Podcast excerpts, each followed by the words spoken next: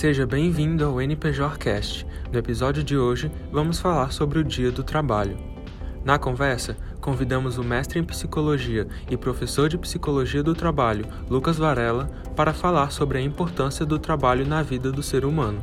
Eu sou João Pedro. No dia 1 de maio é comemorado em todo o mundo o Dia do Trabalho.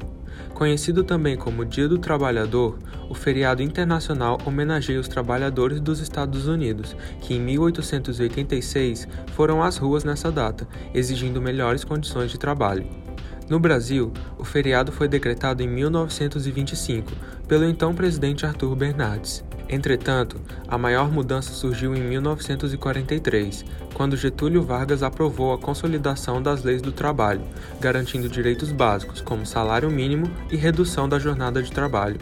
Ao longo da história, o trabalho foi sendo adaptado às condições econômicas e sociais do Brasil. Após a pandemia de Covid-19, por exemplo, houve um crescimento do trabalho informal no país. Segundo o Instituto Brasileiro de Geografia e Estatística, cerca de 38 milhões de brasileiros trabalham na informalidade atualmente. Em sua maioria, eles atuam como motoristas de aplicativo e vendedores ambulantes. Muitas pessoas aderem ao trabalho informal pois não conseguem ingressar no mercado, mas precisam de uma ocupação. O professor de psicologia do trabalho, Lucas Varela, explica a relação do ser humano com o trabalho e como ele começa a ter um papel importante na dignificação do homem na sociedade. A relação do homem com o trabalho está no fato de que o trabalho é a forma que o homem tem de modificar o meio e ser modificado por ele em contrapartida. Então, o trabalho é a forma que nós temos de atender às nossas necessidades básicas através de uma atividade. Né? A expressão de que o trabalho dignifica o homem, ela está muito ligada também com o momento histórico de que o trabalho deixa de ter uma carga uh, pesada de, de castigo, né? E passa a ser uma coisa que vai ser estimulada para que possa contribuir com o sistema capitalista, né? Então a gente vai ter um, um alinhamento da, da reforma protestante com esses movimentos burgueses e a gente vai ter essa, essa visão de que o trabalho dignifica o homem porque Deus ajuda quem cedo madruga, é, é, como formas de estimular as pessoas a trabalharem, a produzirem, né?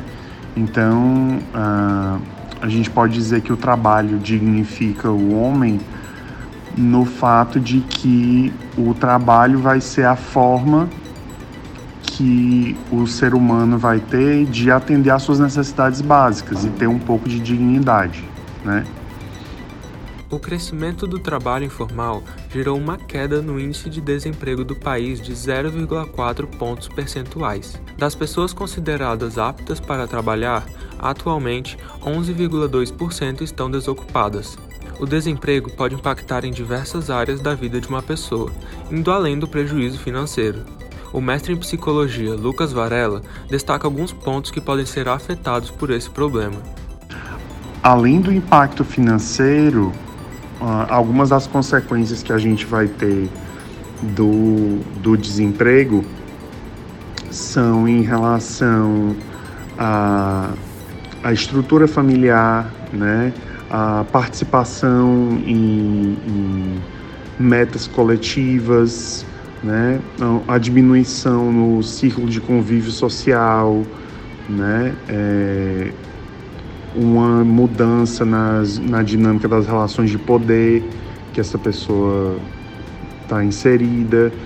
Então, a gente tem como impacto do desemprego, da, da, da falta dessa, de, de, dessa categoria trabalho, a gente pode ter consequências bastante negativas e essas consequências que são em nível individual, nível familiar, em nível social, podem ocasionar diversos problemas uh, relacionados à saúde mental. né? Como ansiedade, depressão, né? transtornos do estresse e, e por aí vai.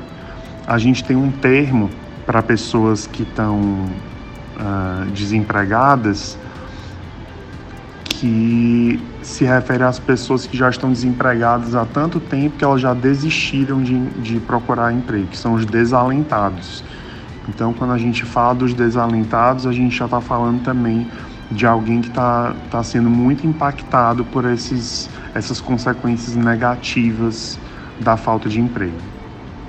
Durante a pandemia, houve também a adoção do modelo de trabalho remoto de casa, o home office. Uma pesquisa da Universidade de São Paulo e da Fundação Instituto de Administração mostra que 78% dos entrevistados gostariam de manter o trabalho de dentro de casa. O levantamento registrou também que 81% das pessoas possuem produtividade maior ou igual ao presencial quando praticam um home office. Porém, o professor de psicologia do trabalho, Lucas Varela, explica que a situação possui dois lados e é preciso saber conciliar trabalho e o ambiente doméstico de forma equilibrada para obter bons resultados. Em relação aos benefícios no rendimento do trabalhador ligados ao home office, isso vai depender muito de caso para caso, né? É, o, quando se fala de home office, a gente está falando de uma pessoa que tem uma estrutura, né, montada dentro do seu espaço de casa para poder trabalhar.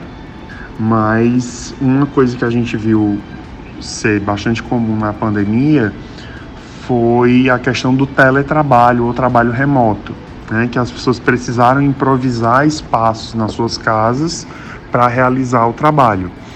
Então, quando a gente fala de teletrabalho ou de, de trabalho remoto, se você tem uma estrutura, né, um espaço que pode ser dedicado a isso, você consegue dividir as suas demandas de casa com as demandas do trabalho, isso pode ser algo positivo, né? Mas a partir do momento que o trabalho ele deixa de, de ser limitado pelo tempo e pelo espaço e ele passa a invadir a casa do trabalhador, isso também pode ser nocivo para a saúde mental do trabalhador. Mas, novamente, a gente precisa analisar caso a caso. A ocupação é essencial para o desenvolvimento do ser humano e da sociedade, e o Dia do Trabalho busca reconhecer o esforço dos trabalhadores de todo o mundo.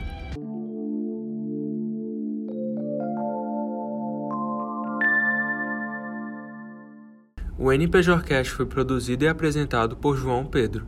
Edição: Vitor Siqueira. O NPJorcast é uma realização do Núcleo de Produção Jornalística da Unicef.